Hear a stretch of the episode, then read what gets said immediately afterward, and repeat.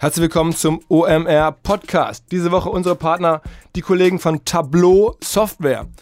Alle reden über Daten, alle haben Daten, alle haben Daten in verschiedensten Formen, aus verschiedensten Quellen, je nach Businessmodell, aus Tools, aus Datenbanken und so weiter. Tableau hilft dabei, Informationen aus den Daten zu ziehen, Analysen über diese Daten zu machen, das Ganze zu visualisieren, dass diese Daten mehr oder weniger einfacher mit einem sprechen. Echt ein spannendes Tool, kann ich jedem empfehlen, geht deutlich über das reine Marketing hinaus, Anwendung in allen möglichen Bereichen der Wirtschaft, quasi des Lebens. Ähm, außerdem ist es ein Self-Service-Tool, also ein Analytics-Tool, das man einfach sozusagen ähm, in der Cloud bedienen kann und selbstständig über alles drüber stülpen kann, wo man es gerne möchte. Die Kollegen machen auch, und das ist wichtig, am 6.6. in Berlin-Kreuzberg im Festsaal dort ein Event zum Thema Data Marketing. Ähm, da dürfen wir auch dabei sein. Ich darf da einen kleinen Vortrag halten. Wer noch gucken möchte, was das so ist, was Tableau eigentlich macht, ähm, wer Interesse hat am Thema Daten in Bezug zu Marketing, aber auch zu anderen Bezügen, schaut vorbei. tableau.com slash omr gibt es alle Informationen und kostenlos Tickets für den Event am 6. in Berlin-Kreuzberg. Viel Spaß.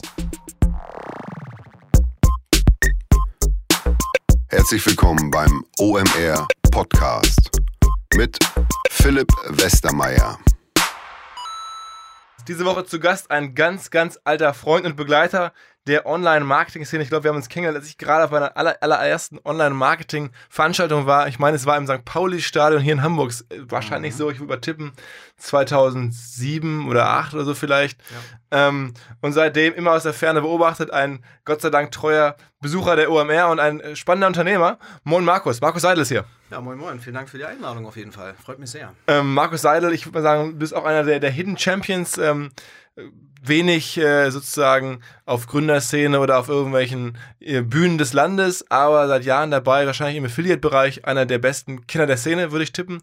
Unter anderem deswegen, weil du seit vielen Jahren ein eigenes Affiliate-Netzwerk betreibst, mhm. aber daneben auch eine ganze Reihe an, an weiteren Projekten. Kommen wir gleich zu, gehen wir mal so ein bisschen gleich chronologisch durch. Ja. Ähm, als wir uns kennenlernen, war das Spannendste, wo ich dachte, das gibt's doch gar nicht. Du sagtest damals, ich mache auch Schrott.de. Ja. Ähm, mittlerweile Gutscheine gemacht, also Gutscheine.de an RTL verkauft, ähm, Brillen.de gemacht, einen ganzen bunten Strauß. Fangen wir mal vorne an. Wie ging's los? Du warst als Student, hast du gerade erzählt, Schrottfahrer eigentlich. Ja, genau. Also ganz der Anfang war quasi mein Bruder, der mit dem André Kolbinger Wall Street Online aufbaut. Das ist einer der ersten, heute würde man sagen Fintech. Damals war es eine Börsenseite. Wall Street ja, Online. Wall Street Online, genau, war mein Bruder der Chefredakteur. Dann sollte ich auch nach Düsseldorf da ein Praktikum machen. Da hat sich aber alles irgendwie überworfen. Ähm, mein Bruder kam zurück nach Berlin und wir haben Expertenseite.de gemacht. Da war, es war 1999, ich war also 18. Äh, war auf einmal Minderheitsgesellschaft, haben mit 5% in so einem Konstrukt aus äh, ein paar Jungs, die so Internet machen wollten. Ja. Äh, Expertenseite.de war sowas wie gutefrage.net, nur leider ohne Monetarisierung. Ja, also damals gab es weder AdWords noch AdSense in größerem Umfang. Das heißt, wir haben wirklich, wir mussten über TKPs leben. Das war kurz vor 2000 auch kurzzeitig möglich. Also wir haben 160.000 D-Mark Finanzierung bekommen. Damit haben wir dann auch zehn Jahre überlebt. okay. Muss, mussten das dann auch, aber ab 2000 muss man ehrlicherweise sagen, mein Bruder ging zurück in die Schweiz als Berater. Ich habe dann mit dem Studium angefangen und wir haben die Seite dann später an, äh, an einen großen bekannten Preisvergleich verkauft. Mhm. Aber zehn Jahre später und auch gar nicht äh, super sexy vom Verkaufspreis. Äh, das war unser erstes Projekt und dann während des Studiums äh, kam mir zum einen die Idee, 50 Prozent an Edsel zu übernehmen. Mein Bruder ist halt ein genialer Entwickler gewesen, also ein Wunderkind, Chaos Computer Club, ziemlich hoher IQ. Ähm, hat aber gesagt, auf Sales hat er keine Lust. Ja, das Einzige, was ich immer konnte, war Sales und Quatschen, ja, bis heute. Und von daher bin ich dann bei Etsy eingestiegen und habe parallel aber einen Freund gehabt, der sagte, mein Vater fährt seit 20 Jahren Schrott und verkauft uns den LKW für einen Euro. Ja, ich gesagt, okay, LKW für einen Euro hört sich erstmal gut an, ja. Ähm, und die Kunden übernehmen wir auch. Also habe ich quasi neben meiner Zeit als Student, war nur ein Bachelorstudiengang, der erste auch, hast ja relativ viel Zeit mit 20 Semesterwochenstunden, dort an der FHTW in Berlin ein Büro angemietet. Und dann habe ich zum einen am Telefon Kunden äh, verarztet, die Schrottabholung hatten und Autos entsorgen wollten und zum anderen Etzel mit aufgebaut. Das war damals noch sehr klickpreislastig, also was wir heute kennen als Lead- und Sale-Modelle waren ja damals alles PPC-Modelle. Ähm, das hieß also, die Woche sah etwa so aus, mittags war mit der Uni Schluss, dann rüber ins Büro, dann am Telefon die ganzen Kunden verarztet, Termine gelegt, die Disposition gemacht für das Entsorgungsunternehmen, noch ein paar Etzel-Kunden nebenbei angerufen. Dann hat mich der äh, Andreas, mit dem ich das damals gemacht habe, abgeholt von der Uni mit dem LKW. Wir haben abends Schrott gefahren, danach ging es dann in Berlin in den, in den Club, dann habe ich noch als Barkeeper gearbeitet und den nächsten Tag ging es wieder in die Uni. Also es war eine extrem äh, spannende Zeit, auch eine schöne Zeit und war jetzt auch dem Studium quasi, hat es nicht, hat es keinen Schaden genommen dadurch. Also es lief trotzdem alles sehr vernünftig. Sogar so vernünftig, dass ich damals dann bei meinem Dozenten saß, der auch meine, meine Bachelorarbeit kontrolliert hat, die auch ganz gut ausging. Und dann habe ich ihm quasi die Zahlen aufgelegt von meinem Unternehmen und habe gesagt, okay, was mache ich denn jetzt? Soll ich den Master machen oder nicht? Und der, der war auch Unternehmer mit einer Unternehmensberatung und hat gesagt, du Markus, ganz ehrlich, also bei den Zahlen wäre es jetzt total bescheuert, noch den Master hinten ranzuhängen du suchst dir jetzt Leute, bietest dir ein noch größeres Büro und machst einfach weiter. Und lustigerweise saßen wir in den ehemaligen Räumen von Zanox auch an der FHTW. Das waren ja auch drei Jungs von der FHTW, die Zanox-Gründer. Und dann haben wir das sukzessive aufgebaut, mein Bruder und ich. Und Adcel, also Adcel, für alle, die das jetzt nicht kennen, ist, schreibt sich A-D und dann C-E-L-L, also, ne? Mein Bruder hat es immer erklärt, wie die Werbezelle im Deutschen. Okay, wie die, ähm, äh, ja, ihr seid mittlerweile, sagst du jetzt heutzutage, eines zumindest der schnellst wachsenden Affiliate-Netzwerke. Ich meine, der 15 Jahre dabei. Ja. Ähm, habt angefangen, glaube ich, auch mit Erotikgeschichten oder genau. Erotikvermittlung. Ähm. Wir haben uns also damals jeden Partner gesucht, den man im Erotikbereich anbinden kann, den man äh, vielleicht auch mal so kennt, aber jetzt nicht die Jungs, die auf Curaçao sitzen. Und den haben wir im Erotikbereich Gas gegeben, so ungefähr bis 2007. Das war auch die Zeit, wo ich dann zu Rocket Internet gewechselt bin, ja, bei Wall Street Online, dann noch den Börsengang mit begleitet, den Verkauf von Axel Springer. Dann kam Alexander auf mich zu, dann bin ich quasi zu Rocket Internet gegangen für ein halbes Jahr, hatte nebenbei aber schon meine eigenen Themen natürlich am Laufen. Ähm, und dann nach einem kurzen Intermezzo bei Rocket Internet, was wir auch schnell beendet haben, ähm, haben wir dann eben auch Gutscheine.de gebaut. Ne? Also es lief quasi, es war immer fließende Übergänge und wir haben immer versucht, dann nach einem bestimmten Zeitpunkt mit generischen Domains viel zu machen. Also ich habe privat auch einen relativ großen Domainbestand, so kochen.de, rechtsanwälte.de, rollstühle.de. Alles projektiert, alles, alles umlegen. Alles tausend generische Domains, die nicht projektiert auch, auch hatten wir vor kurzem schon mal einen Kollegen da, der sozusagen Sven hier, der am Ende Domains... Ja, to tolles Domain-Portfolio, habe ich äh, gestaunt. ja. Aber würdest du auch sagen, was ist, was ist so ein kochen.de heute wert? Also wenn man dich jetzt anrufen möchte oder sagen möchte, Mensch, hier. Genau, also ein kochen.de liegt mit Sicherheit im mittleren, im kleinen, mittleren sechsstelligen Bereich. Also eine kochen.de ist halt wirklich eine extrem spannende Domain. Ähm, da gab, da gibt's wirklich auch sehr viele Anfragen für. Da gibt's ja auch mit Chefkoch oder eben mit mhm. Kochbar gibt's halt auch ein paar äh, sicherlich interessante neue Eigner, theoretisch. Trotzdem tun sich die Leute sehr schwer mit generischen Domainnamen. Ne? Also das, was wir machen, ist ja schon relativ das ist eigentlich relativ besonders für die deutsche Landschaft. Wenn man natürlich sagt, okay, wenn man drei, vier, 500.000 Euro hat man die Chance, hier eine generische Domain zu stecken.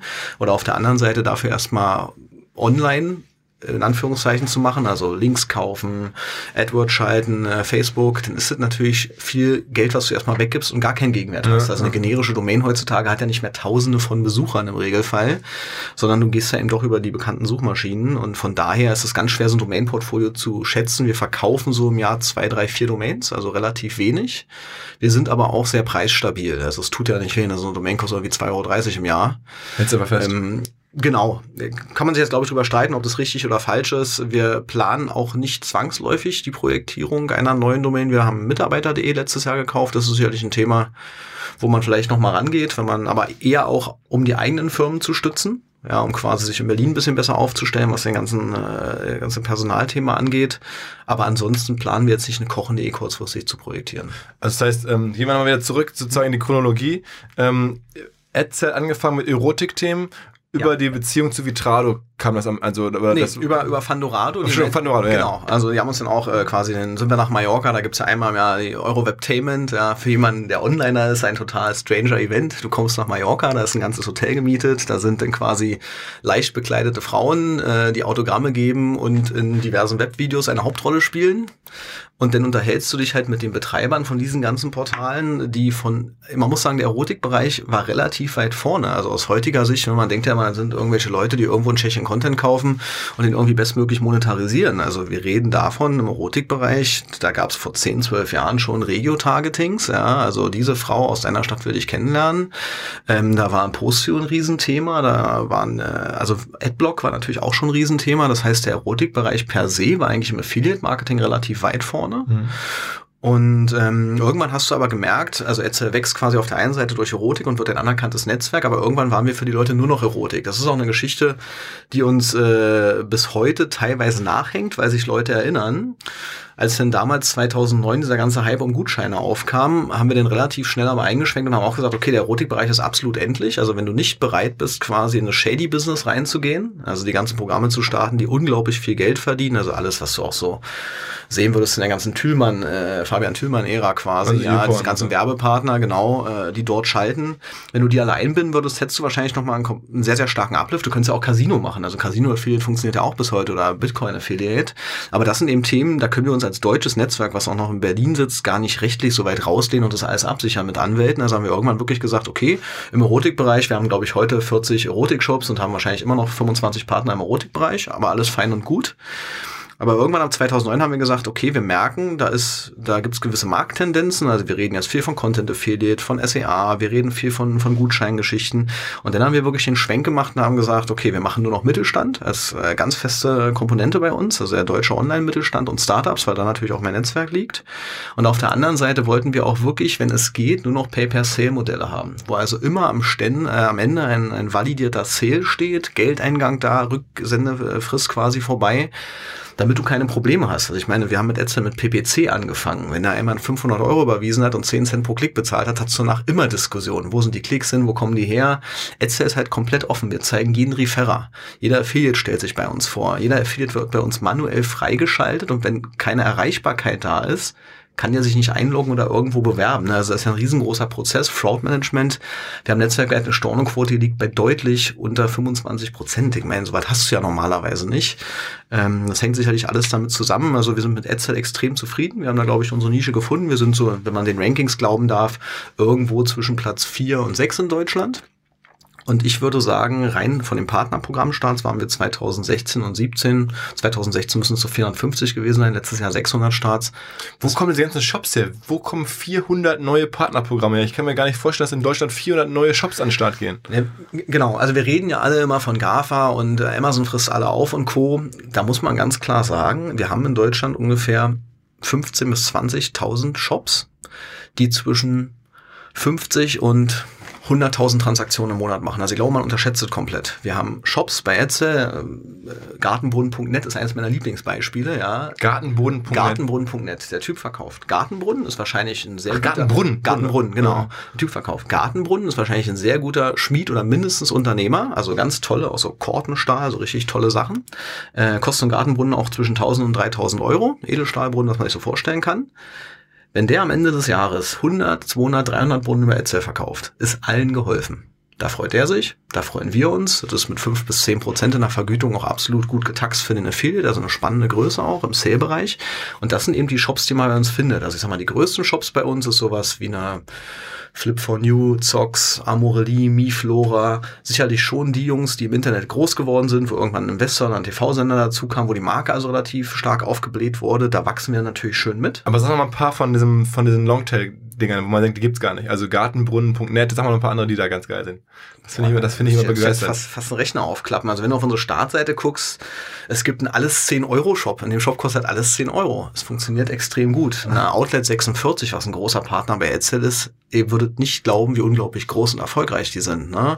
Also es gibt wirklich so ein paar Sachen, die sind extrem spannend. Und jetzt kommen wir zu dem Punkt, warum sind die bei uns und nicht woanders? Die sind vorher im Prozess bei den anderen Netzwerken ausgeschieden. Also wir haben ja auch sehr gute Kontakte zu Affiliate und zu Zanox rein. Wir sind ja mit Gutscheine.de einer der größten Publisher. Das heißt, ihr kennt ja auch der aktuelle Zanox äh, Deutschlandchef, der Martin, war ja vorher beim Manager-Magazin, soweit ich weiß. Da habe ich also den Legatus-Case damals Ja, den- gepitcht. den kennen wir alle, ja, ja. Genau.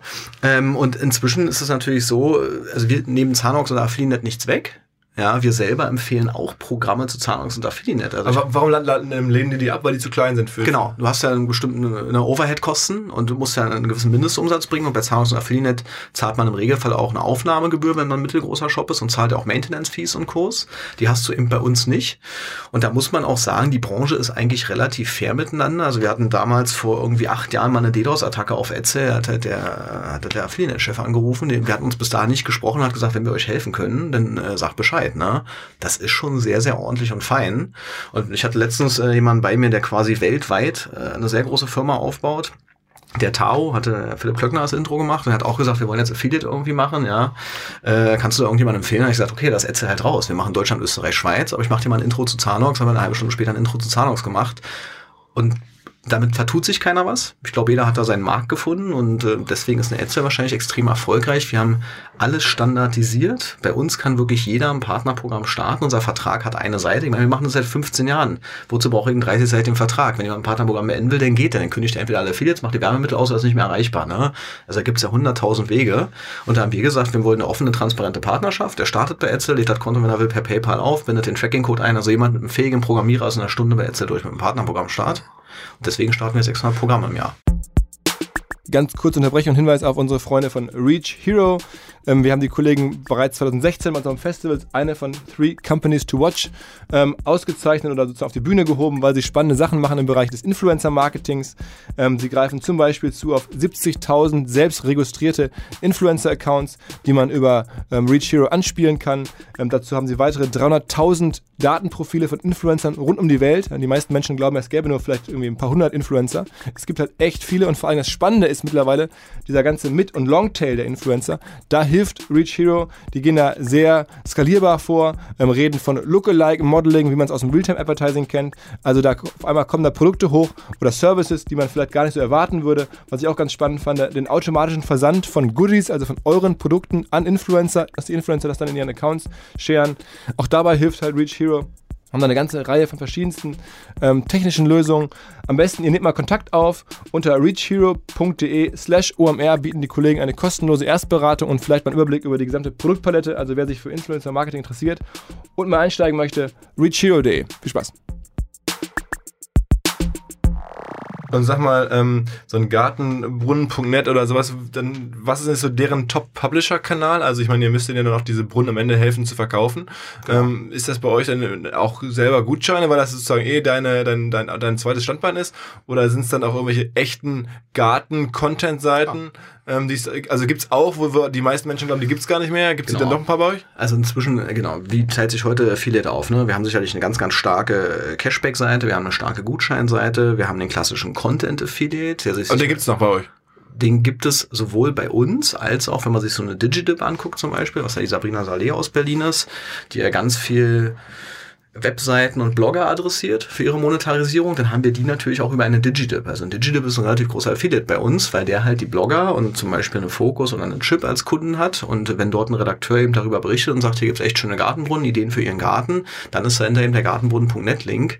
Und ansonsten das, was der Partner eben auch freigibt. Also wenn er SEA freigibt, ich meine, wenn jemand in seinem Hauptberuf Gartenboden herstellt, dann kann es durchaus Sinn machen, SEA freizugeben. Ja, weil, weil er gar keine, selber, selber keine Suchmaschinenanzeigen schalten kann und, und relativ es geht und dann halt, machen das halt sozusagen die, die Publisher, die Affiliates für ihn. Also ich würde sagen, der, der Blumenstrauß an Gartenboden.net Affiliates sind wahrscheinlich, wenn du das übers Jahr betrachtest, hat er 30 bis 50 Partner, die für Gartenboden verkaufen. Da okay. sind aber bestimmt auch fünf Gutscheinseiten dabei, zwei Cashback-Seiten. Klar, wenn man es so unterbrechen würde, und da sind auch Leute dabei, die verkaufen zwei Gartenbrunnen im Jahr.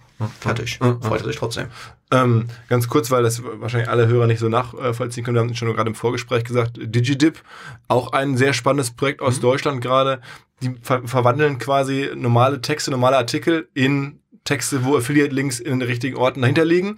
Ähm genau, wenn man das mal so zusammenfassen würde, gibt ja vielleicht, hat man schon mal gehört, Skimlinks oder auch eine AdGoal, ja. die im Endeffekt eine technische Plattform sind, also ein Metanetzwerk könnte man sagen. Das heißt, es gibt dort eine technische Plattform, diese wiederum schließt Netzwerke wie Edsel, Avon, Affiliate an, weltweit oder europaweit. Und dann ist der Deal im Endeffekt, es gibt ja viel unmonetarisierten Traffic. Also es gibt viel reichweitenstarke Webseiten, die extrem gut darin sind, guten Content zu schaffen und auf tolle Deals oder auf tolle Angebote oder einfach gute Styles hinzuweisen, das aber nicht monetarisiert monetarisieren können, weil der Redakteur halt nicht Teil der Affiliate oder der Performance-Marketing-Welt ist. Für diese Webseiten lohnt es sich natürlich, solche Dienstleister anzubinden und zu sagen, pass auf, wir nehmen eben eine Digidip, der Redakteur kann den Link posten, den er will und erhält dafür eben die Vergütung, weil eine Digidip sich darum kümmert, diesen Link umzuwandeln und auf das passende Partnerprogramm weiterzuleiten, diese Shops. Mhm. Ähm, also ja, Skimlinks sozusagen ist das ganz großes Vorbild. Aber gibt es neu in Berlin auch ein sehr starker Player im Affiliate-Marketing und der dann sozusagen die Wertschöpfungskette wäre dann Publisher, also irgendwer schreibt irgendwas kommt, dann kommt irgendwie Digital verwandelt die Links, die passenden, und dann kommt ihr, stellt die Verbindung her zu dem jeweiligen Advertiser und, genau. und die macht dann die, sozusagen die Abwicklung der, der Transaktion. Und dann gibt es hinten einen Advertiser, der im Zweifel dann sich freut, dass aus dem Link vorne irgendwann mal jemand auf die Idee gekommen ist, dann darüber bei ihm einen Brunnen zu kaufen oder sonst irgendwas. Genau. Ähm, so, wa- was mich damals begeistert, ist Schrott.de, haben wir jetzt Ja. noch nicht erzählt, müssen wir nochmal drauf zurückgehen. Also du hast dann sozusagen selber den LKW für 1 Euro gekauft gehabt, bist dann rumgefahren und irgendwann hast du da sozusagen parallel im Affiliate-Marketing gelernt, wie es funktioniert und dann entschieden, okay, weißt du was, jetzt mache ich selber ein eigenes Schrott, Schrottabholungsprojekt und mache einen Publisher für, für, als Schrott.de. Also genau, Schrotte ist ja, da sind ja später eine Firma draus entstanden, die wir auch äh, quasi vor drei Jahren ja einen großen Gesellschaft damit reingeholt haben. Dieser Markt war damals komplett unerschlossen. Also wir haben wirklich, die erste Domain, die ich da registriert habe, war schrott-weg.de. Ja, also auch sehr generisch, könnte man sagen. Und die zweite war schrottabholung.de und irgendwann hast du halt gemerkt, dass Leute, wir hatten wir so 10, 15 Anfragen am Tag aus Berlin von Leuten, die Schrott entsorgen wollten. Ja, als wir damals angefangen haben, also Schrott war ja 2004 relativ günstig, 50 Euro die Tonne. Und auf einmal ist ja dieser Schrottpreis explodiert, weil die Nachfrage in China so gestiegen ist. Das heißt, wir hatten quasi denselben Aufwand, aber den sechsfachen Umsatz. Ähm, und dann hast du halt gesagt, okay, dieser Bereich scheint A, komplett intransparent zu sein, dieser ganze Entsorgungsbereich. Und B, hast du in Berlin natürlich eine pulsierende Stadt, wo immer entsorgt werden muss. Also das ist schon alles nicht ganz so doof. Und dann habe ich ab 2004 wirklich angefangen, Domains, generische dazu zu kaufen von allem Geld, was ich hatte. Ne, Andere hat wahrscheinlich einen Sportwagen gekauft. Ich habe dann relativ schnell Schrott.de gekauft, Entsorgung.de, Containerdienst.de, also alles, was irgendwie drumherum gehört. Habe Portale draufgeschaltet. Und heute haben wir irgendwie 150.000 Besucher im Monat auf unseren Portalen rund ums Thema Entsorgung. Also das ist ja schon Aber für, also sehr reichweitenstark. hast du denn noch selber Leute, die jetzt die LKWs fahren oder, oder vermittelst du noch? Da haben wir uns 2014 von getrennt. Also ich habe das ja mit, mit einem, ähm, einem meiner besten Freunde aufgebaut, mit dem Andreas. Der hat quasi den ganzen Offline-Teil übernommen, ist da heute extrem erfolgreich in Berlin mit. Also macht große Demontagen, Aufzugsdemontagen und Co. Äh, als Entsorgung Schulz. Und auf der anderen Seite haben wir den ganzen Online-Teil rausgenommen, auch mit allen Domains. Und haben uns äh, jemanden gesucht, der uns sein Netzwerk zur Verfügung stellt an Entsorgern bundesweit. Und daraus ist dann unser stärkstes Produkt heute erwachsen, also Containerdienst.de. Du kannst also bei uns Sperrmüll, Bauschutt, Baumischabfallcontainer kaufen, online bestellen, per Rate, per PayPal bezahlen und wir sorgen dafür, dass dieser Container bei dir steht, dass er auch wieder abgeholt wird und dass eben die ganze Entsorgungsdienstleistung drumherum besteht. Also es war für mich ein Erweckungsmoment, als ich dich traf und dann erzähltest du mir da, ich war so wirklich ganz naiv im Online, ja, ich mach Schrotte. Also für mich war das irgendwie ein äh, sehr interessante Be Begegnung damals. Äh, sag mal, Größenordnung heute so eine Firma, wer da jetzt sozusagen Containerabholung Mhm. national vermittelt, wie muss man sich das vorstellen, wie viele Leute arbeiten da, macht Ja. ihr da jetzt 10 Millionen Euro Umsatz oder eher, oder eher 3 oder eher, eher 50? Genau, also ich sag mal, äh, natürlich Zahlen kann ich äh, nicht also preisgeben, wir haben eine Gesellschaft haben mit drin. Wir sind 20 Leute. Wir haben an guten Tagen bis zu 600 Anrufe. Also da ist aus Versehen sogar noch ein Callcenter entstanden und ich sitze direkt daneben. Also es ist wirklich laut bei uns. Und wir haben letztes Jahr Container verkauft in einem mittel, also mittleren siebenstelligen Bereich. Okay. Also wo wirklich Leute Container bei uns auf der Webseite bestellt haben. Das ist für so etwas, für so einen intransparenten und bisher einen gänzlich unbekannten Bereich ist es auch ein ganz großer Wandel. Ne? Also wir reden ja davon, dass immer mehr Leute Mode online kaufen, ihr Essen online bestellen. Da reden wir auch immer gleich mal Milliardenmärkte.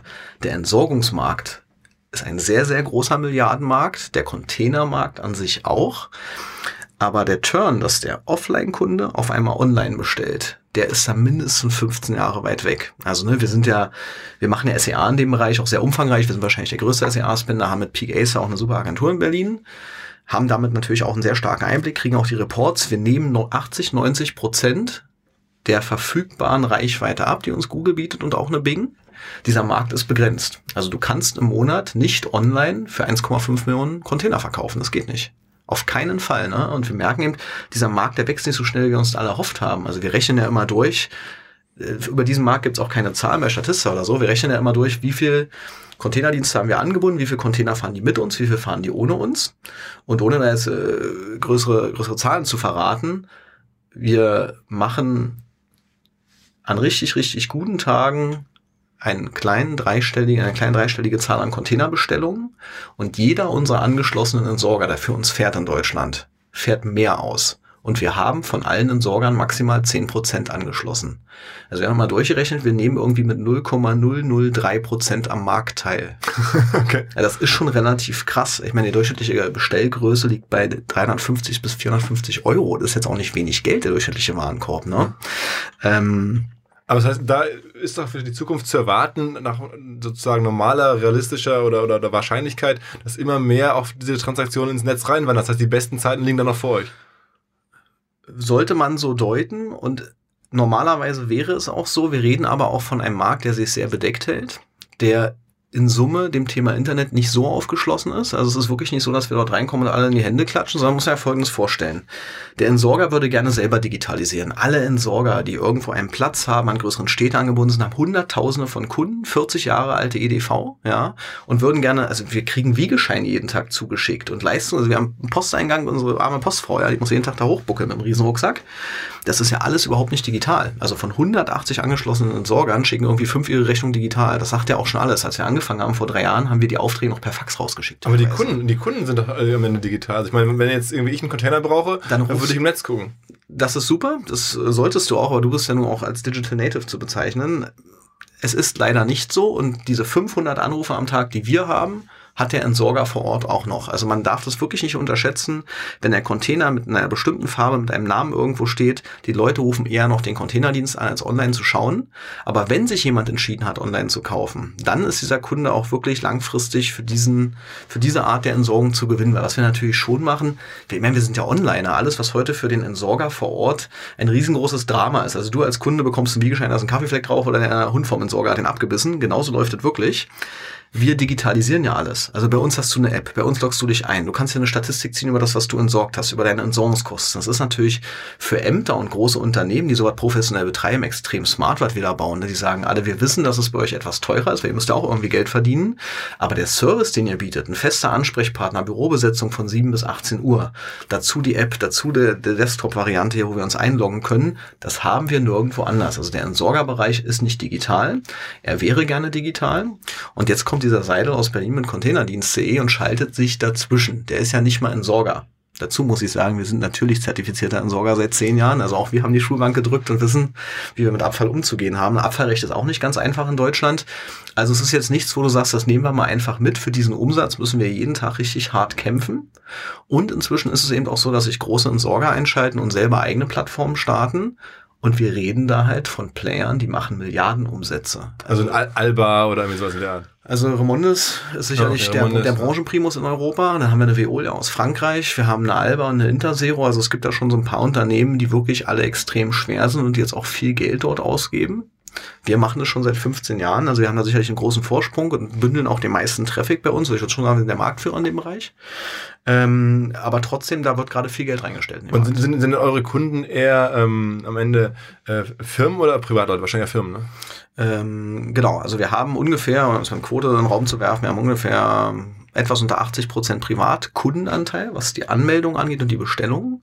Der Rest ist Gewerbekunden, aber wenn man sich zum Schluss die Summe der Container anguckt, das ist ungefähr pari, 50-50, weil die Gewerbekunden natürlich deutlich mehr bestellen und der Privatkunde eben nur einen Container, wenn eben das Laub runterkommt. Okay. Also ein Teil des Seidelschen Imperiums, ähm, der Containerdienst, ja. ähm, dann AdSell und dann irgendwann kamst du auf die Idee, wahrscheinlich inspiriert von sozusagen dem Betrieb eines Affiliate-Netzwerks, selber eine Gutscheinseite zu machen. Und dann hast du passend genau als Domainer gutscheine.de gemacht. Da kam so viel Versehen zusammen, dass wir an der Gutscheine.de gelandet sind. Ich bin ja von André quasi zu Rocket gegangen und habe dann auch live Top-Tarif unter anderem beraten, habe natürlich auch mitbekommen, da ist irgendjemand, der will Schuhe verkaufen online. Ja, klingt ja total komisch. Vielleicht wäre schlauer gewesen, damals als Berater dahin zu gehen. Also zu Salando? Ähm, ja, genau, zu Salando. Ähm, habe also so ein paar Themen betreut und dann liest man ja viel über Rocket, was da passiert oder nicht passiert. Fakt ist, ich bin auch gegangen, weil die Beteiligung, so wie sie besprochen wurde, eben nicht geflossen sind in meine Richtung bei den Firmen, die ich berate. Hatte dann mit dem Florian Heinemann quasi auch ein finales Gespräch, hat der Flo auch super gemacht. Der hat mich damals rausgenommen und gesagt, hey Markus, ganz ehrlich, ich glaube, das wird nichts, ne? weil du pochst auf das, was besprochen ist und, und die Jungs sagen, es ist halt eher nicht so. Ähm, äh, von daher, und ich fiel ja auch nicht ins, bin nicht ins Bodenlose gefallen. Ich hatte ja meine Unternehmen, da haben zehn Leute gearbeitet gearbeitet, also bin ich einfach zurück. Äh, mein Bruder war damals noch unser, unser zweiter Geschäftsführer bei Etze und hat auch das ganze Thema rein von der Technik betreut. Und mein Bruder war ja schon immer ich sag mal, das Wunderkind, die Kuh deutlich über 150, Chaos Computer Club, als man sich so vorstellen kann, also quasi der schlau deutlich schlauere von uns beiden. Ähm, und irgendwann sagt er halt, er hat so Geizclub 24, so eine Webseite, wo er so Gutscheincodes einpflegt und damit verdient er halt einen relativ hohen vierstelligen Betrag jeden Monat und die halbe Stunde am Tag, die ärgert ihn ja total. Mit Geizclub 24. Ja. ja, genau. Und dann bin ich natürlich erstmal vom Glauben abgefallen. Also Etzel lief jetzt damals nicht so richtig gut und er hat quasi mit seiner kleinen Affiliate-Seite deutlich mehr verdient als wir beide als Etzel-Geschäftsführer. Und dann bin ich auf einem Domainer-Event gewesen in Wien und habe den Harald Hochmann kennengelernt, einen der größten Domainer dort unten in Österreich. Und der sagte, ja, ich habe, gib mir die Domainliste und ich gehe die so durch, so 400 Domains am Frühstück zwischen irgendeinem Hotel und da steht dann wirklich so Gutschein.de, Gutscheine.de und du sagst, okay, also mein Bruder verdient damit Geld, der hat keinen Bock, das zu machen, das könnte ich ja machen. Dann haben wir auf der anderen Seite ein Affiliate-Netzwerk, wir merken, dass Gutscheine scheinbar ein etablierter Bereich ist. Damals war Thorsten Natusek einer der Branche-Riesen. Ja, war auch schon mal hier. Ja, Coupons for you, oder? Super Typ, Thorsten, äh, macht das auch alles sehr, sehr ordentlich. Und dann haben wir mit Harald verhandelt, hatten leider 2009 gar kein Geld im größeren Umfang. Der Harald wollte damals einen kleinen, mittleren, äh, sechsstelligen Betrag haben für die beiden Domains. Den hatten wir aber nicht, also haben wir eine Firma gegründet mit dem Harald zusammen. Harald 40 Prozent und mein Bruder und ich jeweils 30. Das lief dann so ab, dass mein Bruder am Anfang noch äh, das Grundsystem gebaut hat. Der Harald war von Anfang an quasi nicht aktiver Gesellschafter. Ähm, und ich habe das Ganze betreut als Geschäftsführer. Und irgendwann ist dann auch mein Bruder raus, wo das Ganze ein bisschen größer geworden ist. Und dann haben wir das Thema parallel aufgebaut. Und eine Gutscheine.de ist von der Story, da muss man wirklich sagen, da kam so viel zusammen. Eine gute Domain, ein dankbarer Markt und auch ein Markt, der noch neue, neue Spieler zugelassen hat. Da lief einfach alles in Summe sehr, sehr gut zusammen. Damals waren ja auch Coupon und Daily Deal in aller Munde. Also das Thema Gutschein war auch gut. Also wir haben ja damals auch so den Tagesdeals eingebunden, waren im Daily Deal Affiliate, ne, mit diesen ganzen Kinogutscheinen vor Ort und, und regionalen Geschichten.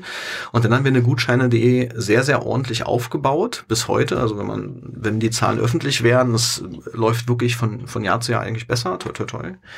Ähm, und dann kamen wir auch 2011 dann irgendwann in den Prozess mit RTL. Und das war von Anfang an ein sehr, sehr fairer Prozess. Wir haben trotzdem deutlich über ein Jahr verhandelt. Also ich war sogar noch bei RTL in Ossendorf, bei dem alten Standort. Aber äh, also zwei Besonderheiten bei der ganzen Geschichte. RTL hat von Anfang an mit offenen Karten gespielt und hat gesagt, wenn man äh, euch in den Trichter der Sachen, die wir uns angucken, reinschmeißt, dann fallt ihr bis unten durch. Äh, ihr seid wirklich exakt der Case, den wir suchen. Man muss dazu wissen, RTL hat auch eine Sport.de zum Beispiel im Portfolio. Ähm, glaube glaub ich jedenfalls, ja doch, Sport.de ja. müsste es sein. Ähm, und, und sind generischen Domains gegenüber sehr aufgeschlossen, weil es ja da eine, eine TV-Komponente gibt. Es macht ja viel, viel mehr Sinn, eine Gutscheine.de zu bewerben, auch wenn man die Singular und Plural hat, als eine Gutscheinwurst.de zum Beispiel. ähm, und auf der anderen Seite muss man eben wirklich sagen, dass wir bis heute sind von diesem Prozess, also der Leute auf RTL-Seite, die uns damals akquiriert haben, sind fast alle noch an Bord. Also ich glaube, einer ist inzwischen nicht mehr da. Das macht natürlich auch die weitere Zusammenarbeit sehr einfach und wir haben uns dann nach knapp anderthalb Jahren geeinigt äh, über den Kauf, auch nicht mit dem Wissen, wie wird TV funktionieren, also wie, wie weit wird TV Hast du den vorher gar nicht getestet gehabt? Nee, haben wir vorher, das Gutscheinpony hat vorher getestet, ja, der Axel. Äh, ich habe mich auch mit allen, auch der Henning Kruthaut hatte vorher getestet, soweit ich weiß, und habe mich mit denen natürlich auch ausgetauscht. Da war jetzt die Erfahrung TV nicht so gut. Also da fielen dann so Sätze wie, man kann sich auch ein 50.000 Euro Auto kaufen, das gegen die Wand fahren, der Effekt ist in etwa derselbe, kann ich mich erinnern. Ähm, trotzdem, ich habe das ja als, als jemand, der Online-Marketing, auch SEO, also die ganzen Spielarten sind mir mehr oder weniger geläufig, habe das natürlich aus mehreren, aus mehreren Brillen gesehen und habe mit RTL auch äh, viele Dinge natürlich vorher in den Vertrag reinverhandelt. Also wir reden ja trotzdem über, RTL hat ja sehr, sehr starke Portale, da kann also Backlinks können da extrem interessant sein. Dann gab es natürlich eine große TV-Komponente, dann hat RTL uns ein paar Dinge wie die Buchhaltung und auch Personalwesen abgenommen. Also es ist in Summe macht RTL wirklich das, was RTL kann. Und wir machen das, was wir können. Und wenn man sich heute den Gutscheinmarkt anguckt, also als wir 2009 gestartet sind, gab es 400 Gutscheinseiten. Die hatten auch irgendwie eine Relevanz und die waren auch irgendwie alle da. Ähm, heute der Gutscheinmarkt besteht größtenteils aus drei, vier Playern, dazu ein paar Verlagsseiten, die White Labels dieser Player sind. Alle anderen sind weg. Und ich glaube, also den Verkaufspreis, der kann immer höher sein und wahrscheinlich haben wir die Firma auch zu früh verkauft. Das mag alles sein, aber ich, ich schätze mal, ich schätze mal, ne, wie es hier üblich ist im Podcast. Ja, ähm, irgendwie solider äh, siebenstelliger, nicht ganz achtstelliger Betrag. Das würde ich jetzt so unkommentiert stehen lassen. Das war für beide Seiten, glaube ich, unterm Strich ein guter Deal. Und wir waren damals auch profitabel, muss man wirklich dazu sagen. RTL kauft auch wenig Ideen. RTL kauft profitable Firmen mit gestandenen Geschäftsmodellen. Also wir haben da wirklich extrem gut gepasst vom Fit. Ähm, und wenn man sich heute eine Gutscheine.de anguckt, wir haben das Thema auch einfach weitergespielt. RTL hat uns auch weiterspielen lassen. Also ich habe da auch einen sehr, sehr ordentlichen Chef von RTL. Du bist ja bis heute Geschäftsführer, ne? Genau, ich bin schon äh, seit, seit 2014 raus aus dem Earnout und bis heute Geschäftsführer. Ich muss im Regelfall zu den Beiratssitzungen hin, zu meinen eigenen und zur Weihnachtsfeier von RTL. Das ist also sehr ordentlich. Und mein Chef ist äh, auch ab und zu in Berlin, äh, der Marc Schröder. Das heißt, wir sind bei RTL wohl gelitten. Ich möchte auch sagen, wir sind wahrscheinlich in der Bertelsmann-Welt eine der erfolgreichsten Transaktionen. Ja, ähm, und wir haben die Freiheit bekommen, das weiter auszubauen. Das heißt, wir haben dann mit den generischen Domains weitergemacht in Österreich, Schweiz. solange wir uns im deutschsprachigen Raum bewegen, würde ich auch sagen, sind wir extrem erfolgreich. Also wir haben die Gutscheine.at, die Gutschein.ch und die Gutscheine.ch und haben jetzt vom halben Jahr auch in Polen mit der Couponel.de gestartet, also was auch die generische Domain ist, die Plural, und versuchen das weiter auszubauen. Habt ihr alles gekauft oder wartet ihr schon alle die ganze Nee, alles gekauft. Was hat man denn in, Polen für so eine Couponel? Auch Äh, da ist natürlich wieder, das habe ich von, dem- von dem Adam Puchle gekauft, ja, der Ah, okay. irgendwie auch schon seit 15 Jahren im Freundeskreis ist, der auch Pole ist und damit quasi was eigenes vorhat. Und das haben wir auf der Dimexco kurz beredet und dann habe ich das auch relativ schnell eingestielt. Für eine gute generische Domain in Polen zahlst du wahrscheinlich einen mittleren fünfstelligen bis sechsstelligen Betrag, irgendwas in der Richtung. So so werden generische Domains in Polen, äh, in Polen aktuell getaxt. Das ist ja trotzdem ein spannender Markt, Polen. Ne? Also ist ja, da Ja, absolut. durchaus etwas äh, im Online-Marketing. Viel, viel fragmentierter als in Deutschland. Also wir müssen wirklich in Polen ganz viel Private Networks, dann hast du ja auch noch eine andere Währung. Das ist ein ganz anderer Schnack. Also wir sind im deutschsprachigen Raum wirklich sehr erfolgreich mit den Gutscheinportalen.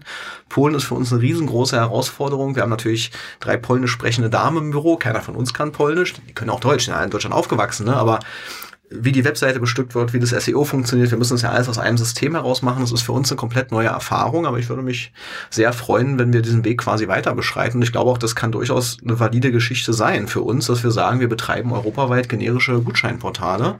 Da gibt's ja vielleicht noch so ein paar Assets am Markt, die man mal dazu kaufen könnte. Das wäre für mich unternehmerisch auch eine gute Herausforderung. Also von daher, der Gutscheinbereich, der ist bei uns auch gesetzt. Ne? Ich muss jetzt auch kein anderes Preisschild mehr umhängen und sagen, ich bin jetzt irgendwie der geile Tech-Anbieter oder ich bin jetzt die krasse Redaktion. Ich meine, wir heißen Gutscheine.de. Dass wir Gutscheine machen, ist ja klar. Aus dem Case kommen wir auch nicht mehr raus. Aber SEO ist euer Hauptkanal dann auch? SEO ist äh, unser Hauptkanal, das stimmt wieder. Also wenn du Gutscheine eingibst oder Gutscheine bei Google, stehen wir auf Platz eins. Also wir sind wirklich auch ganz generisch aufgestellt. Auch wenn du sowas wie Handy-Gutscheine oder sowas eingibst, sind wir im Regelfall relativ weit oben. Da hast du auch sehr guten Traffic. Und was wir als Feedback bekommen, wir reichen, also wir haben ja Aber hat denn jetzt Fernsehen funktioniert nachher? Also ich meine, weil das Also, ist nach wie genau. vor ist Search der größte Kanal. ne? Bei, bei Fernsehwerbung als Effekt wusstest du damals nicht. Mittlerweile würdest du sagen, schon Fernsehen ist schon ein Hebel. Also Fernsehen ist zum einen Brandbuilding, ganz klar, wir haben über 50 Millionen Euro hat RTL investiert in TV-Werbung, also Bruttomedia an uns. Und zum anderen muss man ja wirklich sagen, Kanäle sind endlich. Also wir beschäftigen uns ja schon damit, wie muss ein Traffic-Mix für Google aussehen. Ja? Ähm, irgendwann sind alle normalen Kanäle, die du als Gutscheinseite bespielen kannst, erschöpft. Also du kannst nicht über das SEA als Gutscheinseite unglaublich viel Geld rausholen. Dafür brauchst du die Markenfreigabe oder die Markenfreigabe plus Brand. Das heißt, also SEA finden wir auch nicht statt. Ich glaube, wir geben im Monat drei Euro für SEA aus bei Gutscheine.de. Äh, von daher, SEO ist einer unserer Hauptkanäle. Dazu kommt aber TV als sehr, sehr starker Kanal und RTL ist ja so ein richtig guter gestandener Konzern, der dann so TNS-Infratest-Umfragen und so weiter macht da kommt halt schon bei raus, dass wir mit Abstand die größte Markenbekanntheit haben, was uns wiederum hilft, gute Gutscheine zu generieren. Wir haben sehr gute Einflugschneisen bei, von RTL natürlich in die Agenturlandschaft. Also WKZ ist heute schon ein Thema, was für uns auch signifikant ist. Wir haben durchaus Partner, die sagen, wir können euch im Performance-Level, äh, im Performance-Bereich können wir euch nicht mehr vergüten. Ähm, wir haben aber hier eine Marketing-Unit und die möchte gerne zu Weihnachten bei euch auftauchen. Dann buchen die halt bei uns Platzierungen. Das ist durchaus inzwischen ein gängiges Geschäft. Das hindert uns auch nicht daran, Geld zu verdienen. Ähm, Natürlich ich- nicht. ja, genau.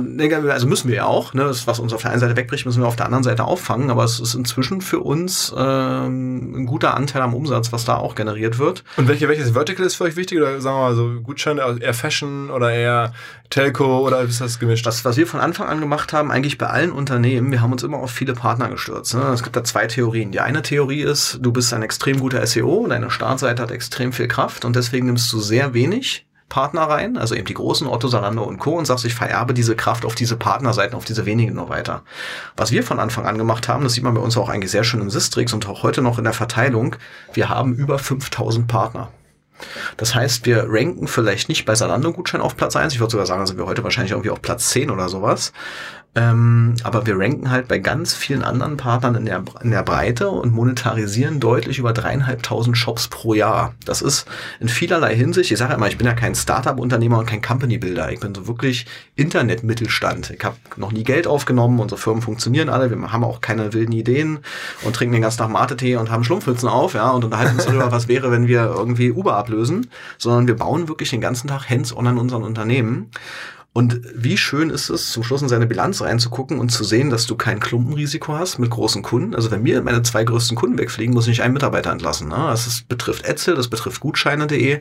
Ich habe bei einer Etzel keinen Kunden, der mehr als drei Prozent des Umsatzes macht bei Etzel. Keinen einzigen. Das ist für mich natürlich als Unternehmer ein wirklich ein schöner Ausgangspunkt für mehr Geschäft.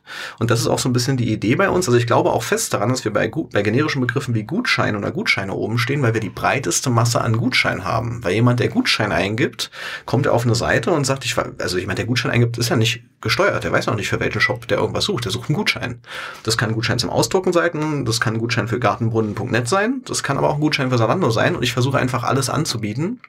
Und damit sind wir dann hinten raus natürlich auch ein spannender Content-Partner. Also wenn sich ein RTL morgen überlegt, äh, eine eigene Gutscheinseite zu machen oder wenn sich irgendjemand in Deutschland, da gibt's ja hunderttausend Modelle, also du wirst ja vom Affiliate immer mehr zur eigenen Marke. Ne? Auch wir haben ja heute innerhalb von Gutscheine.de ein Subnetzwerk. Also wir könnten jederzeit, wenn sich der Mediamarkt überlegt, solche Anfragen kriegen wir ja, wir haben hier Kunden, die sind seit einem Jahr nicht aktiv. Dem würden wir gerne eine E-Mail schicken mit Gutscheinen, die uns selbst nicht kannibalisieren und die für den Kunden irgendwie so ein Goodie sind, um die zu reaktivieren. Dann sind wir einer der ersten Ansprechpartner. Wir haben die größte manuell gepflegte Gutscheindatenbank in Deutschland mit über 5000 Partnern, zu denen wir wirklich eine gute Beziehung pflegen, jahrelange. Deswegen ist ja für uns natürlich auch solche Ansätze spannend, dass wir sagen, wir arbeiten gern mit großen Partnern zusammen, die festgestellt haben, dass Gutscheine ein spannendes Element auf ihrer Webseite sein können, um die Sales weiter zu boosten. Und dann sind wir wahrscheinlich einer der besten Ansprechpartner, würde ich schätzen. Ganz kurze Unterbrechung. It's Mattress Time, it's Casper Time. Ihr kennt den Dreh. Die Casper wurde mit Besessenheit designt, zu einem schockierend fairen Preis auf den Markt gebracht. Diese Matratze kombiniert federnden Latex mit stützenden Memory-Schäumen. Vor kurzem hat mich der Flo Heinemann damit aufgezogen, was denn nun stützende Memory-Schäume seien. Immerhin hört er unseren Podcast regelmäßig. Zu einer preisgekrönten Schlafoberfläche, die nie zu hart oder zu weich ist, sondern immer genau richtig. 2015 wurde sie vom Time Magazine zur besten Erfindung des Jahres gewählt. Kostenloser Versand innerhalb von Deutschland, Österreich und der Schweiz. Die Casper kann man 100 Nächte in seinem eigenen Zuhause Probe schlafen. Wenn man sein Bett nicht mehr mit ihr teilen möchte, wird sie kostenlos abgeholt und man bekommt sein Geld zurück. Das Ganze natürlich, wie könnte es anders sein, made in Germany. Kauft eure Casper bitte über uns, casper.com slash omr. Ihr spart 50 Euro auf die erste Matratze. Auf geht's. Und de deine Reise ging dann weiter sozusagen? Oder ich meine, diese Gutscheinreise ist ja noch nicht vorbei, aber ja. äh, dennoch ähm, äh, habe ich dann irgendwann gelesen, also hatten uns eine Weile nicht gesprochen, du hast brillen.de gemacht. Also die nächste Domain, da warst du mit dabei, zumindest im, im Gründerteam von, von brillen.de. Erzähl mal was, was, was zu, de, zu dem Abenteuer. Ja, brillen.de war wirklich ein Abenteuer. Das äh, war quasi direkt im Anschluss nach dem Unternehmensverkauf äh, an RTL kamen äh, die beiden brillen.de Mitgründer, der Matthias und der Daniel. Ich bin in der Hochzeit von einem Freund mich lange mit drüber unterhalten und der Matthias hatte schon viele Brillenläden in Süddeutschland. Also Bayreuth war so der Ausgangspunkt. Die ganze Familie ist so eine Optikerdynastie. Also der Vater schreibt Bücher, der Bruder hat eine Klinik, macht Augen-OPs. Die haben halt wirklich Ahnung von Optik. Und was der Matthias schon immer gemacht hat, war, die ganzen Brillengestelle und Gläser quasi im Ausland produzieren zu lassen. Damals war Brille 24 auch in aller Munde eigentlich so als, als Case. Und da habe ich gesagt, okay, also ich kenne auf jeden Fall den Domainbesitzer von Brillen.de. Lustigerweise war eine Brillen.de zehn Jahre lang an Vielmann verpachtet. Und Vielmann hatte dieselbe Kaufoption wie ich und hat sie nicht gezogen. Okay. Also was ja aus heutiger Sicht, wenn man guckt, welche Umsätze eine Brillen.de bewegt, pff, den Schmerz hätte man sich ersparen können. Ne? Und ich habe dann quasi gesagt, okay, ich kann äh, den... Das heißt, ihr habt den gekauft von dem... Von dem Wir haben Brillen.de gekauft. Was, genau. was müsste man da ungefähr? Größenordnung? Da darf ich wirklich nicht drüber reden. Äh, es war aber ein fairer Preispunkt. Okay, also und absolut fein. Und eine Vielmann, das ist ja ein Konzern mit ein paar ja. Milliarden Euro Umsatz. Ähm, oder ich glaub, hätte den, die Kontobewegung hätte er gar nicht mitbekommen. Äh, und, und, und die haben das gepachtet. Ich meine, das ist ja, ist, ist ja unfassbar. Ja, also ja. man das ist wirklich unfassbar. Pachten ist also auch möglich, man kann dafür, jetzt hat man so eine Jahresmiete sozusagen. Ja, also ich kann dir sagen, ich habe die Hörgeräte.de, was ich wirklich für eine sehr generische Domain halte, einen Markt, der sich ähnlich dynamisch entwickeln kann wie der Brillenmarkt, also wo wir irgendwann weg von Zuzahlung wegkommen und äh, zu Privatzahlen hinkommen. Und es gibt ja sehr bekannte Hörgeräteanbieter in Deutschland. Und wenn du denn die Aussage bekommst vom Unternehmensnachfolger, diese Domain ist für uns nicht spannend. Als einer der führenden Hörgerätehersteller in Deutschland, der sagt, wir haben sehr, selber sehr schöne Domains im Portfolio, dann weißt du auch, dass dieses Thema Domains wirklich noch nicht angekommen ist. Also du könntest einen Sicherungskauf machen im hohen fünfstelligen, kleinen sechsstelligen Bereich, um einfach diesen Markt nicht anderen zu überlassen. Du machst es aber nicht, obwohl du Milliardenumsätze schiebst auf der anderen Seite. Das erschließt sich mir immer noch nicht. Ne? Aber eine Brillen.de war exakt der Case. Also ich habe dann quasi einen Online-Teil übernommen. Wir haben Magento Shop programmiert. Ich habe in Österreich noch die Brillen AT und die Brille AT verhandelt und gekauft. Wir haben äh, noch in Spanien die GAFAs erst gekauft. Also wir haben dann wirklich auch versucht, uns quasi generisch dort aufzustellen. Das waren wirklich Spaßpreise am Ende des Tages. Also wenn du bedenkst, wie groß der Markt ist und wie günstig die Domains waren, weil das, musste man das machen. Ähm, und eine Brillen.de war dann aber eben so, dass es, äh, es lief nicht, wir haben dann 17 Läden gehabt, ECE-Center, also wirklich, dass man sich so vorstellt.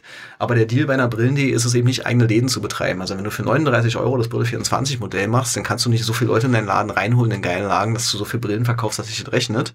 Und von daher musste das ganze Geschäftsmodell umstrukturiert werden. Und bei diesem Umstrukturierungsteil, der auch mit neuen Investoren zu tun hatte, bin ich irgendwann raus an einem bestimmten Punkt, weil ich mich eben auch viel um Etsy und Gutscheine.de gekümmert habe. Und der Matthias und der Daniel haben es alleine weitergemacht und haben das ja auch sehr erfolgreich zum Abschluss gebracht vor anderen, also nicht zum Abschluss, Zwischenstep haben wir einen großen amerikanischen Investor reingeholt. Wie groß ist die Firma jetzt ungefähr? Also, also ich, würde, ich würde schätzen, auf jeden Fall ein guter dreischläger Umsatz. Also mit 300 Millionen Umsatz, also ja. über 100 Millionen. Ja. Und das Modell ist aber, du kaufst die Brille nicht online, sondern die kaufst du in einem der, der Partnerläden auch. Genau, ich würde sagen, das heutige Modell, Brillen.de hat ja auch ein Partnerprogramm bei uns, äh, bei Edsel. Das heutige Modell ist, dass die Leute in die Läden äh, überführt werden, Läden in ganz Europa. Also ich würde sagen, wahrscheinlich gibt es da so 800 bis 1000 Optiker. Ähm, und die bekommen Termine. Du kannst also wirklich einen Termin buchen, du siehst die Filiale in deiner Nähe. Das ist dann eben eine bekannte Filiale dort, die nicht eine Brillen.de Filiale ist, sondern nur ein Partner.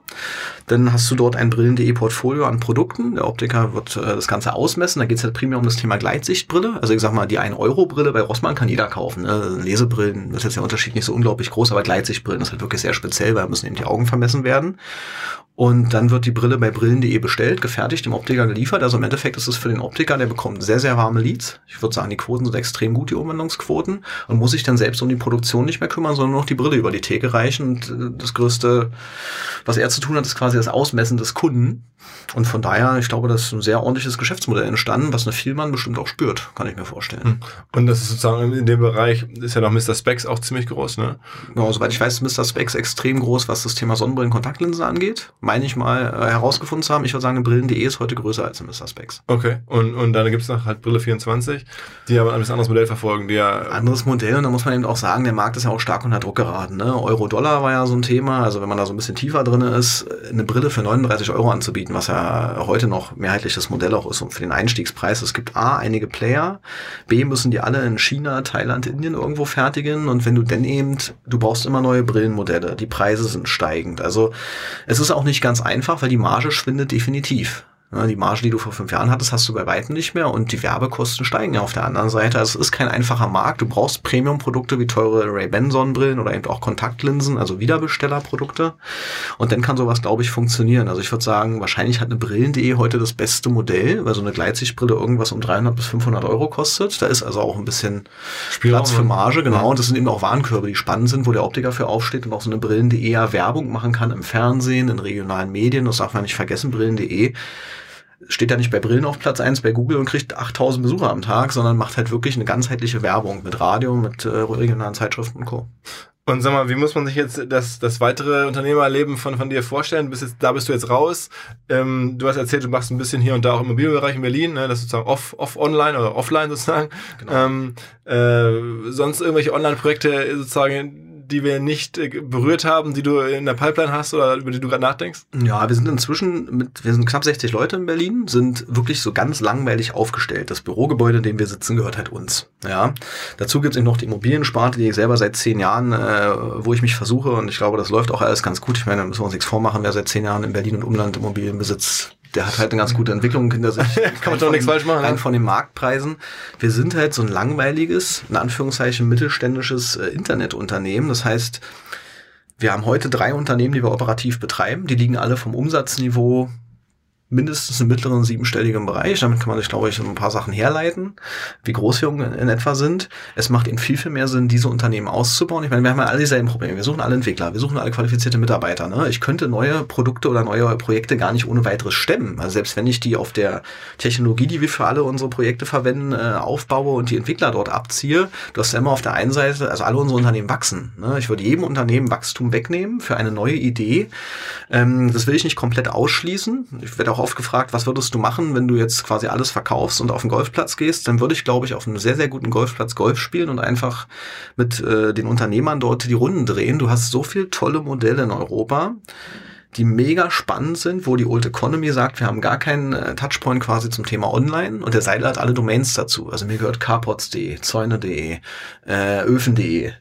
Ich meine, es gibt ja sehr, sehr große äh, Zaunhersteller, die Milliardenumsätze machen, die heute nur an Baumärkte verkaufen und keinen Endkundenchannel haben. Es kostet mich ein Mittagessen, ihm zu erklären, was wir machen und eine Zäune.de da Umsatz zu generieren, wenn du quasi denjenigen hast, der das Fulfillment macht, traue ich mir durchaus zu. Ne? Also ich kann ja alle Kanäle bespielen. Ich will es nicht ausschließen, aber man muss auch fairerweise sagen, heute müsste das Setup eben ein ganz anderes sein. Und wir wissen ja alle, wenn du mit der Old Economy sprichst, er will meistens von seinem Unternehmen nichts abgeben, sondern sieht dich als Investor. Du sagst, okay, ich muss mich irgendwie lange verhaften lassen. Also wir benchmarken alle Lebenszeit. Ich habe eine tolle Familie, eine tolle Frau, zwei Kinder. Ähm, mein Tag hat heute schon 14, 15 Stunden.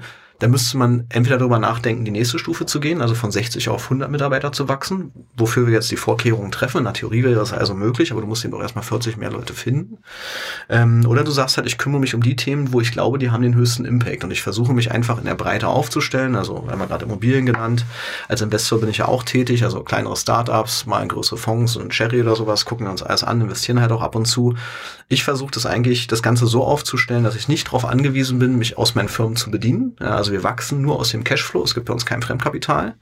Und selbst wenn mal drei Firmen oder zwei Firmen jetzt nicht gut laufen würden, müsste ich nicht in die Kasse reingreifen, sondern ich kann mein Leben auch aus den anderen Dingen herausstemmen. Das macht mich sehr, sehr frei für Entscheidungen. Ne? Also wenn wir die Entscheidung treffen, mein CTO kommt, sagt, das ist vor zweieinhalb Jahren passiert, wir stellen jetzt alles auf Mac um, weil die Wartbarkeit dann gegeben ist, dann hast du natürlich trotzdem zwei Gespräche, einmal mit RTL und einmal mit ähm, einem Sorgen.de Co-Investor, wo du eben sagst, okay, wir müssen jetzt ein Investment tätigen, aber dann wird es in zehn Minuten entschieden.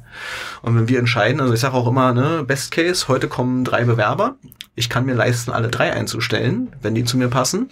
Aber ich muss dann auch damit leben, wenn fünf Monate kein einziger kommt. Also wir sind in den Entscheidungen sehr frei und wir sind wirklich wir sind gerne Unternehmer, extrem chancengetrieben. Also wenn morgen ein, irgendetwas Tolles auf meinem Tisch landet, dann bin ich durchaus gewillt, da auch mit einem hohen Risiko reinzugehen. Also Risiko begleitet uns trotzdem weiterhin, aber wir versuchen das natürlich in der Gesamtstrategie zu minimieren. Zum Abschluss, äh, sagst, sag du mal, Cherry hast du auch mit in den Fonds investiert, das ist einer mit der... ein paar Freunden, genau. Ähm, einer der, der, der gerade sozusagen Rising Stars im VC-Bereich in, in Berlin.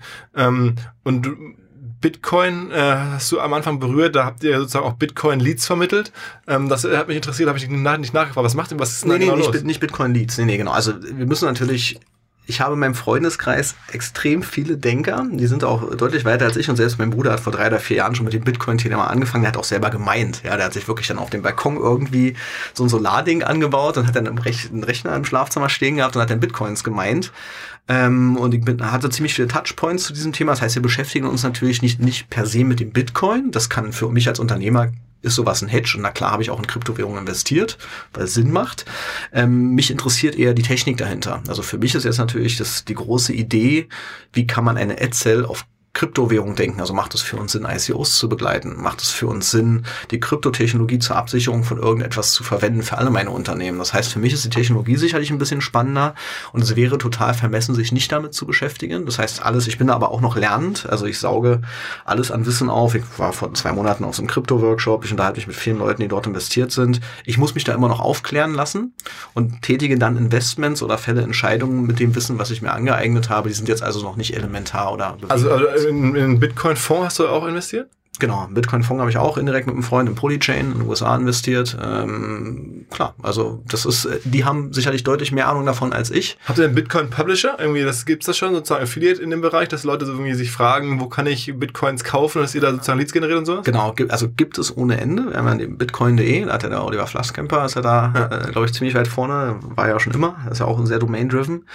Äh, da gibt's also auch Affiliate-Ansätze. Die sind jetzt bei Edsel noch nicht in Summe da. Wir haben ein paar sehr interessante Partnerprogrammanfragen zu dem Thema. Du musst man eben auch ein bisschen gucken. Ne? Also deswegen sage ich auch, Bitcoin ist eine Währung mir geht's primär um die Technologie. Also das kann in der Theorie alles einem um die Ohren fliegen. Wenn man sich damit beschäftigt, dieser Markt hat irgendwie eine Daseinsberechtigung. Alle sind da, es werden ICOs im, im 100-Millionen-Bereich gerade aufgelegt. Also ICOs auch für uns Unternehmensfinanzierungsthemen. Sowas ist ja total spannend und sowas höre ich mir natürlich auch sehr, sehr gerne an. Aber dieser Markt ist natürlich auch heute sehr, sehr intransparent.